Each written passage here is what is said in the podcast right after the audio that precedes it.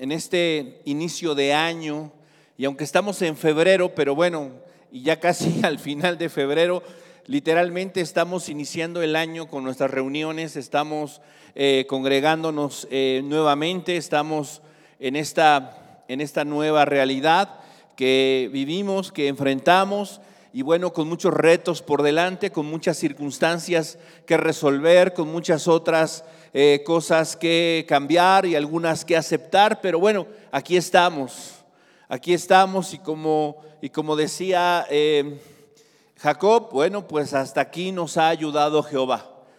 Dios ha estado con nosotros y esa es una, una realidad. Así que no podemos nosotros olvidar esto y eh, vamos a leer, eh, vamos a leer los primeros versos para más o menos entender. Eh, vamos a hablar hoy acerca de la fe de Noé, de la fe de este hombre que se convirtió en, en algo muy, muy particular, en un símbolo que va muy acorde a lo que nosotros estamos hoy viviendo, a lo que hoy nosotros estamos enfrentando. Y vamos a leer a partir del verso 1, Hebreos 11, dice así, es pues la fe, la certeza de lo que se espera, la convicción de lo que no se ve. Esto es la fe. La fe es estar cierto de que estamos esperando algo. ¿sí? La fe no es ciega. La fe sabe lo que está esperando.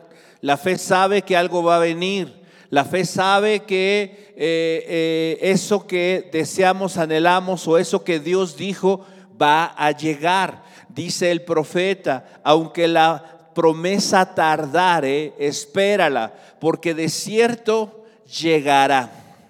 Verso 2, por ella, dice, alcanzaron buen testimonio los antiguos. Por la fe entendemos haber sido constituido el universo por la palabra de Dios, de modo que lo que se ve fue hecho de lo que no se veía. La fe es la certeza, la fe es la convicción de lo que no vemos, de lo que esperamos, de que Dios es fiel, de que Dios es verdadero. Y es quizá uno de los elementos importantes en nuestra vida que consideramos para la salvación, que consideramos en muchos sentidos, pero es un elemento que definitivamente tiene que estar presente en nuestra vida día tras día, vez tras vez. No puedo yo hablar de tuve fe yo en algún momento eh, eh, tuve fe en el Señor Jesucristo. No, la fe es una característica de aquellos que conocen a Dios. La fe es un elemento esencial en nuestra vida cristiana para enfrentar, para lidiar con cualquier circunstancia. Y qué mejor ejemplo podemos nosotros tener de vidas de fe que precisamente el capítulo 11 de la carta a los hebreos. Algunos llaman a este capítulo como la galería de los hombres de fe, la galería de la fe. Es más, comienza el capítulo 12 diciendo,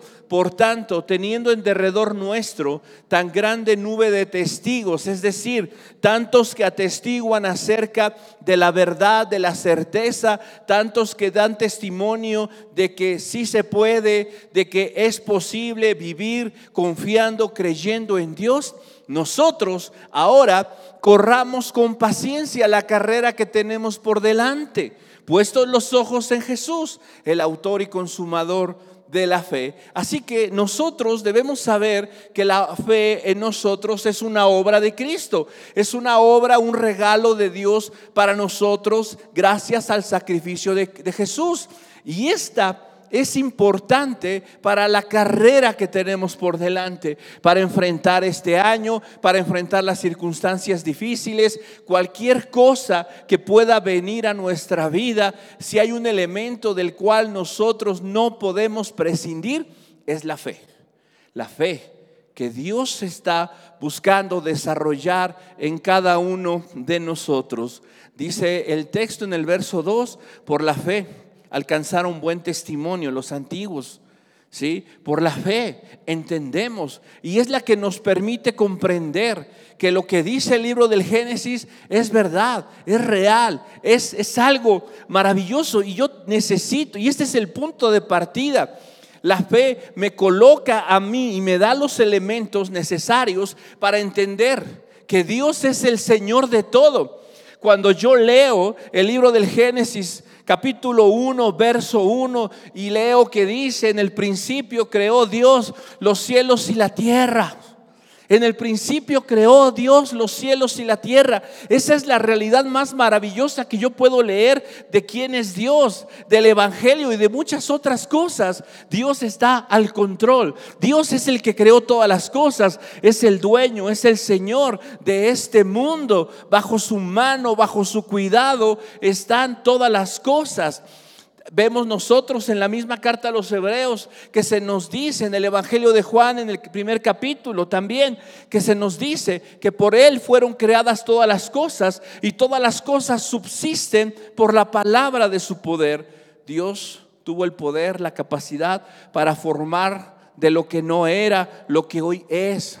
Pero no solamente lo creó y se olvidó de esto, sino lo creó y lo sustenta y lo sostiene con la palabra de su poder. ¿Qué es lo que nos permite ver, creer y entender esto? La fe, la fe, la confianza, la certeza, la, la, donde no hay duda de esto. Esto, para esto nos ayuda la fe. Y vamos a leer el verso que sigue. Vamos a leer hasta el 7, que es donde nos vamos a enfocar. Por la fe, Abel ofreció a Dios más excelente sacrificio que Caín, por lo cual alcanzó testimonio de que era justo. Dando Dios testimonio de sus ofrendas y muerto aún habla por ella. Por la fe Enoch fue traspuesto para no ver muerte y, fue, y no fue hallado porque lo traspuso Dios. Y antes que fuese traspuesto, tuvo testimonio de haber agradado a Dios. Pero sin fe es imposible agradar a Dios. Esta es una realidad. Cuando nosotros nos preguntamos, eh, ¿qué es lo que yo tengo que hacer para agradar a Dios? ¿Qué es lo que yo tengo que hacer para que Dios se agrade de mí? Mira, en primera instancia debemos nosotros saber una cosa. Nosotros ya somos agradables a Dios. ¿Por qué razón? Porque Cristo está en nosotros, porque hemos creído en Él porque hemos, hemos abierto nuestro corazón y hemos depositado nuestra fe en Él. De esa manera, Cristo ya se agradó de nosotros. Recordemos lo que dice Efesios en el capítulo 1, por Él fuimos hechos aceptos en el amado.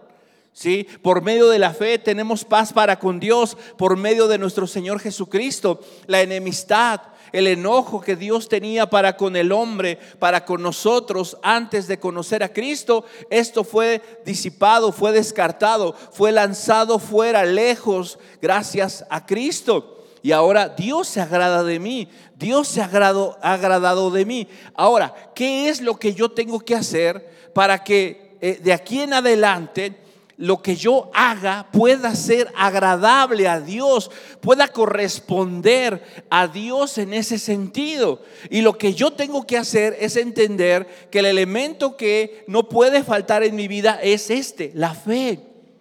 Si yo quiero crecer en este camino de agradar a Dios, de hacer lo que es lo que es bueno delante de Él. Si yo dentro de todo lo que planeé para este año, tuvo en mi mente y dentro de mis propósitos el establecer estas metas o estas cosas que lograr y dentro de todo eso es hacer la voluntad de Dios y agradar a Dios, nada de esto lo podremos lograr sin la fe. ¿Por qué? Porque dice la escritura, sin fe es imposible agradar a Dios, porque es necesario que el que se acerca a Dios crea que le hay y que es galardonador de los que le buscan.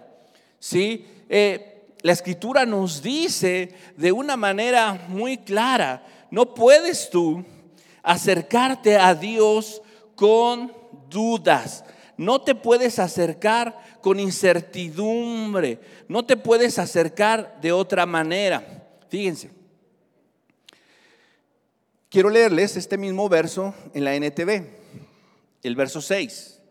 De hecho, sin fe es imposible agradar a Dios. Todo el que desee acercarse a Dios debe creer que Él existe y que Él recompensa a los que lo buscan con sinceridad. ¿Qué es lo que yo quiero? Quiero encontrar la bendición de Dios en mi vida. Pintan, ¿sí? Muchos pintan trágicamente, eh, económicamente, socialmente, políticamente, ¿sí? Un futuro incierto para todo, para el mundo, ¿sí? La realidad es que eso nos debe de preocupar. ¿Tú qué dices? ¿Nos debe de preocupar? No debería preocuparnos, más bien nos debería de ocupar. ¿En qué? En buscar aquello que nos permita enfrentar cualquier cosa, cualquier circunstancia que venga. ¿Y, cómo puedo yo prepararme? ¿Cómo puedo yo disponer mi vida para eso? Pues a través de la fe. Y lo primero que tengo que hacer es creer que Dios existe, que Él es real, que Él es verdadero, que Él es genuino, que Él es auténtico, que Él es veraz. Vamos a oír muchas voces que van a decir muchas cosas, pero de todas esas voces tenemos que hacer oídos sordos a lo que dicen, a lo que amenazan, a lo que pronostican. ¿Cuál es la única voz que yo tengo que escuchar en mi vida, respecto a mi vida, respecto a mi futuro, a mi salud, a mi familia, a mi bienestar y a todo lo que yo represento? ¿Cuál es la voz que debe tener peso en mi mente, en mi corazón? La voz de Dios. Lo que Él dice, lo que Él ha prometido. Sí, ciertamente no, no, no confundamos, porque a veces pensamos que Dios ha dicho, no te vas a enfermar, no vas a sufrir, no vas a padecer. ¿Dios ha dicho eso? No lo ha dicho. Lo que Él ha dicho es, yo estoy contigo todos los días. Si atraviesas por el fuego, no te quemará. Si por los ríos no te anegarán, no te ahogarán. La llama no arderá en ti. ¿Por qué? Porque yo soy tu Dios. Dios no prometió que no íbamos a enfrentar dificultades. Dios prometió que en medio de todas las dificultades Él estaría con nosotros. Eso es lo que sí prometió. Ahora, esa es, la voz que debe de pesar en mi vida. Y debo de saber que mi fe tiene una consecuencia, tiene una retribución. ¿Sí? Eso es lo que está tratando de decir aquí Hebreos. Él es galardonador de los que le buscan, dice la NTV, y Él recompensa a los que lo buscan con sinceridad. Si tú pones tu fe, tu confianza en Él para lo que venga, sabes, va a haber una retribución y un galardón a eso, que va a ser bendición, va a ser cuidado, va a ser provisión en medio de la necesidad, en medio de la adversidad en medio de todo Dios va a estar ahí. Y vamos a ver el 7, que es precisamente de quien quería yo hablarles. Y dice así, fue por la fe, ah, estoy en la NTV, ¿verdad? Primero vamos a leerla en, en la 60. Dice aquí el verso 7, por la fe, Noé, cuando fue advertido por Dios acerca de cosas que aún no se veían. Con temor preparó el arca en que su casa se salvase. Y por esa fe condenó al mundo y fue hecho heredero de la justicia que viene por la fe. Sí, vamos a leerlo ahora en la NTV. Fue por la fe que Noé construyó un barco grande para salvar a su familia del diluvio en obediencia a Dios, quien le advirtió de cosas que nunca antes habían sucedido.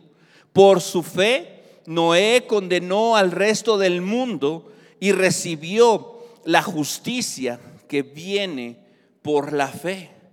Vemos nosotros aquí en la vida, en la vida de, de Noé, una, una cosa que de verdad es no solamente importante, sino hoy en los días en los que nosotros vivimos, tiene una relevancia, tiene una importancia tremenda. ¿Por qué razón? Porque si nosotros recordamos las palabras de Jesús fueron respecto a los días de Noé, ¿sí? ¿Cómo, serán los días previos al regreso de nuestro Señor Jesucristo? ¿Recuerdan? La respuesta de Jesús fue, como en los días de Noé. Como en los días de Noé serán precisamente las cosas como sucedieron en, su vida, en las circunstancias, de esa misma manera sucederá. ¿Sí? Y, y cuando nosotros vemos los días de Noé, los días de Noé eran días los cuales definitivamente si leemos Génesis 6, vamos a leerlo rápidamente. Génesis 6, Primero vamos a ver 6.9, por favor, Génesis 6.9, cuando se refiere a Noé.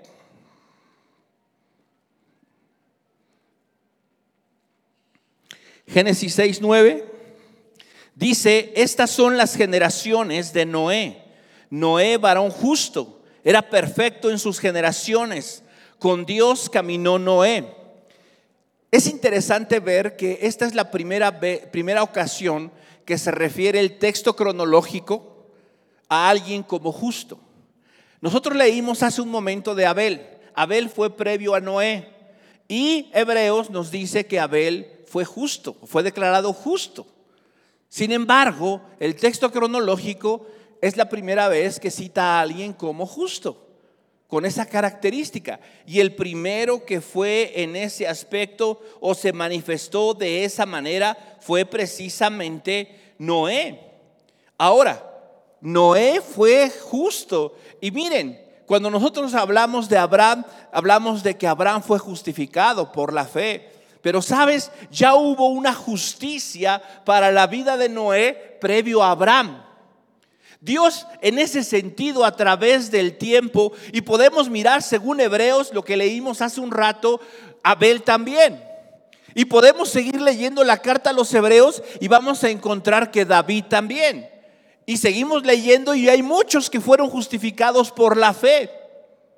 Y aquí el punto es que la fe es el elemento que a nosotros nos posiciona para no solamente recibir la justicia de Dios, en primer caso para salvación, sino es el elemento que nosotros necesitamos para que esa justicia o esa retribución favorable a nosotros, ganada por Cristo en la cruz del Calvario, pueda ser manifestada a nosotros. Por eso, mira, hay muchas promesas en la Biblia. Promesas de provisión, promesas de sanidad, promesas de cuidado, promesas de, de paz, promesas de distintos tipos. Y todas ellas, cuando las miramos, cuando las leemos, decimos, yo quiero eso para mi vida, yo quiero eso para mi casa, yo quiero eso para mi familia. ¿Sabes qué? ¿Cuál es el elemento que necesitas? No es arrebatar, no es decretar, no es declarar. ¿Qué es lo que necesitas? Fe. Fe. Lo que tú necesitas es la fe. Pero ahora, esa fe ¿Cómo se manifiesta cómo le hago yo para que eso suceda? Mira, vamos a ver la primera parte del verso 7. Dice, por la fe Noé, cuando fue advertido por Dios acerca de cosas que aún no se veían, con temor preparó el arca. Con temor preparó el arca en que su casa se salvase. Esto es lo que esto es lo que hizo Noé. Pero mira, aquí hay un elemento importante que es la voz de Dios, la palabra de Dios, el dicho de Dios. ¿Cómo respondió Noé a la palabra de Dios? ¿Cómo respondió Noé a la voz de Dios, a la orden de Dios, a la instrucción de Dios? Dios tenía toda la intención de destruir al mundo. Eso fue lo que le dijo Dios a Noé. Voy a destruir todo, voy a acabar con todo, le dijo Dios a Noé. Y lo voy a hacer con lluvia, con una tormenta, voy a, voy a un diluvio, va a caer agua del cielo. Sabemos nosotros que hasta este momento no había llovido sobre la tierra. Este fenómeno no había sucedido, pero Dios ya lo había dicho que iba a pasar. Y aquí fíjate, Noé le creyó a Dios. ¿Por qué? Porque algo que él no había visto, si yo te digo, oye, probable, dice el Sistema Meteorológico Nacional que hay un 80% de probabilidades de que hoy en la tarde llueva. Tú dices, ah, sí, lo puedo creer. Suele suceder. Es algo que ya viste. Es algo que, que no que sea común, pero es normal que pase. Pero, ¿qué pasa si yo te digo que hoy en la tarde va a nevar? Tú dices, ¿cuándo fue la última vez que nevó en la Ciudad de México? ¿Mm? No sé, yo no, a mí no me tocó verlo. No recuerdo el año, pero fue hace muchos años. Si yo te digo va a nevar hoy, me dices, no lo creo. Pues Dios le dijo a Noé, va a llover y no va a dejar de llover. ¿Eso había sucedido antes? No, no había sucedido antes. Sin embargo, Dios dijo, va a suceder. ¿Y cuál fue la actitud y la respuesta de Noé ante la palabra, ante lo que Dios dijo? Fue de obediencia. Fue de lo que fue, mira, obedeció. Dios le dijo, construye un arca.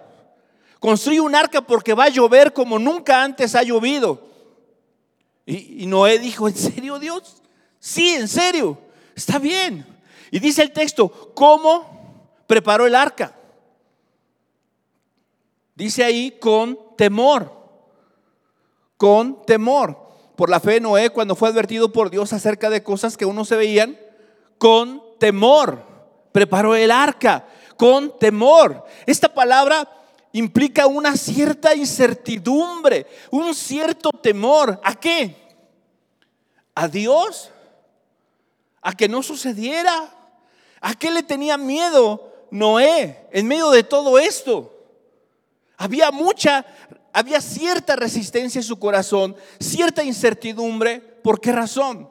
Porque nunca había llovido, porque todo mundo se iba a burlar de él, porque había muchas cosas en contra de lo que Dios estaba diciendo. Sin embargo, ¿qué hizo Noé? Se puso a pensar, a reflexionar, a evaluar si era viable, si no era viable, los riesgos, las condiciones, todo eso se puso a investigar. No, simple y sencillamente, sí, con cierto temor, con cierta cosa en el corazón. Pero ¿sabes qué hizo? Obedeció. Obedeció, hizo caso. La respuesta de Noé a esto fue precisamente obediencia. ¿Qué evidenció en la vida de Noé su obediencia? ¿Quién era Noé? ¿Quién era Dios para Noé?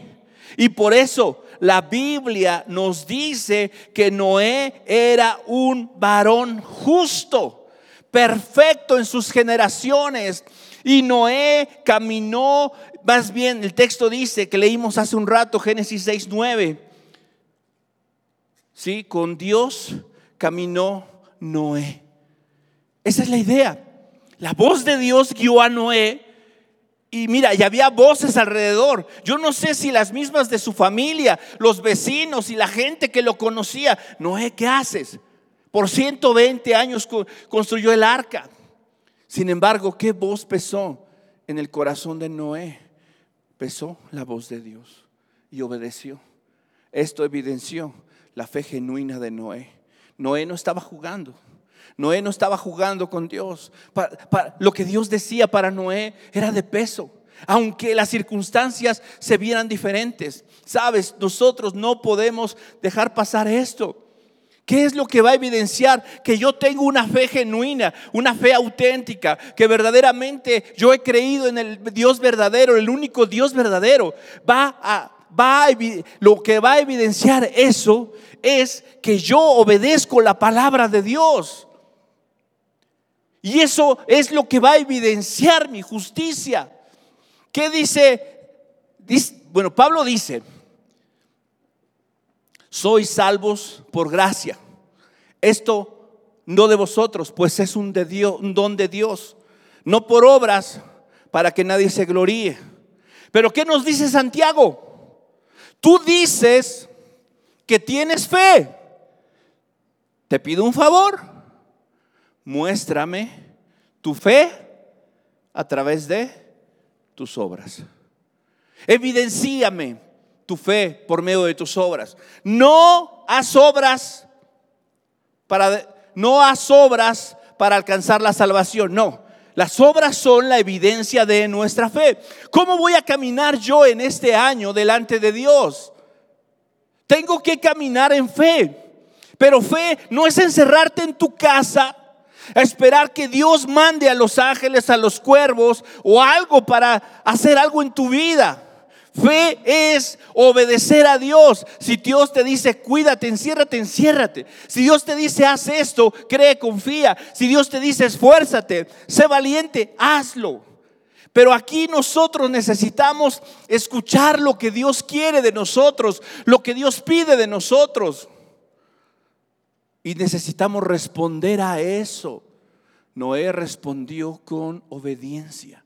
Y eso evidenció que era justo, que él era verdaderamente un hijo de Dios, que él era, no estaba jugando, Noé no estaba jugando.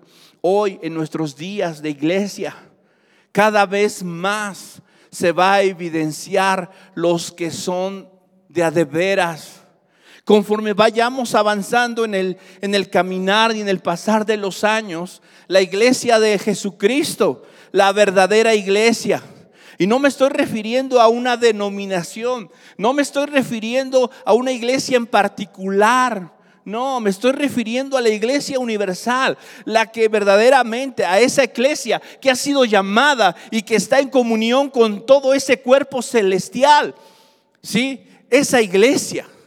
¿Sí? Va a comenzar a caminar en una forma diferente, distinta. ¿De qué manera? En obediencia en sometimiento a la palabra de Dios, que va a regir su vida, la obediencia, el creer en lo que Dios dice. Sí, a veces puede asustar eso, pero no hay más. Tenemos que hacer lo que toca, lo que Dios pide, lo que Dios nos ha dicho, lo que Él está no solamente demandando. ¿Por qué razón? Porque eso es lo mejor que podemos nosotros hacer. Dice después, ponme el 7 por favor de Hebreos, otra vez, 11.7. Fíjate, dice, con temor preparó la arca, pero lo hizo, obedeció. Y por esa fe condenó al mundo. Por esa fe condenó al mundo. ¿Qué dice? El la nueva traducción viviente, por su fe, Noé condenó al resto del mundo y recibió la justicia que viene por la fe. ¿Por qué Noé condenó al resto del mundo? ¿Por qué? ¿Acaso Noé dijo, todos al infierno? No, no fue Noé. La diferencia entre Noé, su obediencia, Mira, 120 años haciendo algo, pegando madera, calafateando. ¿Tú crees que no se convirtió aquello en un notición? Hoy hay un choque en cualquier avenida principal y no todo el mundo ahí está. ¿No? Ahora imagínate un arca que porque va a llover, ¿no es algo que hay que ir a ver? Y no solo ir a ver, sino preguntar de qué se trata. ¿Qué dice la Biblia en el Nuevo Testamento de Noé, Noé se convirtió en un pregonero de justicia. ¿No dice el Nuevo Testamento eso de Noé? Es decir, ¿qué pasó durante esos 120 años? Esos 120 años le dieron la oportunidad a Noé de dar testimonio de la voz de Dios, de la palabra de Dios. Y dime una cosa, dice el texto bíblico que alguien le dijo a Noé, oye Noé, pues dame chamba, porque yo me quiero ir contigo. Yo quiero entrar al arca. ¿Alguno? No. Desafortunadamente no. Toda la gente que oyó lo que Noé estaba diciendo, toda la gente que vio la vida de Noé, no creyó, no creyó en él, no que le creyeron a él ni a Dios. Y entonces, por eso Noé condenó a todo el mundo. Su obediencia, su fe contrastó con la desobediencia y la incredulidad del mundo. Tú y yo, hoy, en este tiempo, nos tenemos que convertir en esos pregoneros, en esos pregoneros de justicia, ¿sí? Que podamos no solamente con nuestras palabras hablar, de Dios, hablar de la voluntad de Dios, hablar de lo que Dios dice, sino que podamos vivir en obediencia y de esa manera evidenciar nuestra fe. Es triste darnos cuenta cómo muchos dicen, dice que es cristiano. Y ya cuando le agregamos el dice, es porque solo lo dice. Y eso es triste. Vivimos tiempos donde las palabras de Jesús se van a ser reales en su iglesia. Y en esto conocerán que sois mis discípulos. No en que digan que son mis discípulos, sino cuando vean que se aman, cómo se aman. Entonces la gente dirá, son discípulos de Jesús. Hablan como Jesús viven como Jesús. En esto conocerán que sois mis discípulos si guardáis mis mandamientos, si haces, si vives lo que crees, lo que dices, lo que predicas. Vivimos en ese tiempo. Y lo peor de todo es de que la mayoría no nos estamos dando cuenta de que vivimos tiempos definitorios en nuestra vida, los tiempos cada vez más. Dime una cosa, hace 10 años te imaginaste lo que estamos viviendo hoy? que para todos lados tenemos que cargar con esto? ¿Te imaginaste que te iban a restringir la entrada a algún lugar? ¿Te imaginaste eso? ¿Que ibas a estar trabajando desde tu casa? Imaginamos todas estas cosas que hoy estamos mirando. No, no nos las imaginamos. Ni siquiera quizá al principio de la pandemia, sin embargo aquí estamos. Y te digo una cosa, esto no va a mejorar. Salimos de esta y no sé qué viene. ¿Qué va a pasar? No lo sé. Pero lo único que sí sé es que yo necesito fortalecer mi fe. Y necesito yo convertirme en un pregonero de justicia. No solo declarando y proclamando la verdad de Dios, el mensaje de Dios, sino viviéndolo, experimentándolo, cumpliendo con ello. Eso hizo Noé. Yo necesito esa fe. No solamente para ser guardado, no solamente para ser librado de la ira que vendrá, sino necesito esa fe también para alcanzar a otros. Noé no se paró en el arca y les dijo, si no me creen se van a ir al infierno. No, no condenó al mundo de esa manera, lo condenó por medio de su obediencia. Noé pudo poner muchas excusas ante lo que Dios le estaba pidiendo. Pudo pensar en el ridículo que iba a hacer delante de la gente si las cosas no eran como él decía. Sin embargo, Dios lo respaldó. Cuando él terminó el arca, Dios envió el diluvio y acabó, acabó con la humanidad.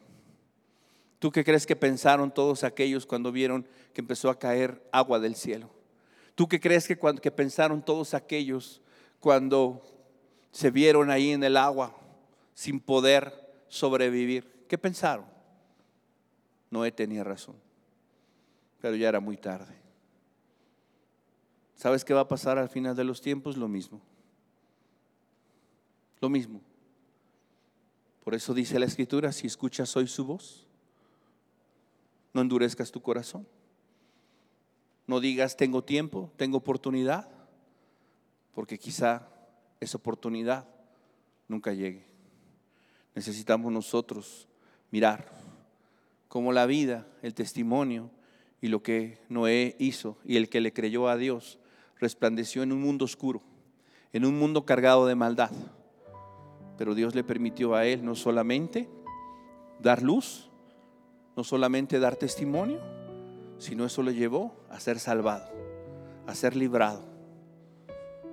¿Sabes? Vienen cosas difíciles en todos los sentidos, externos, pero también internos.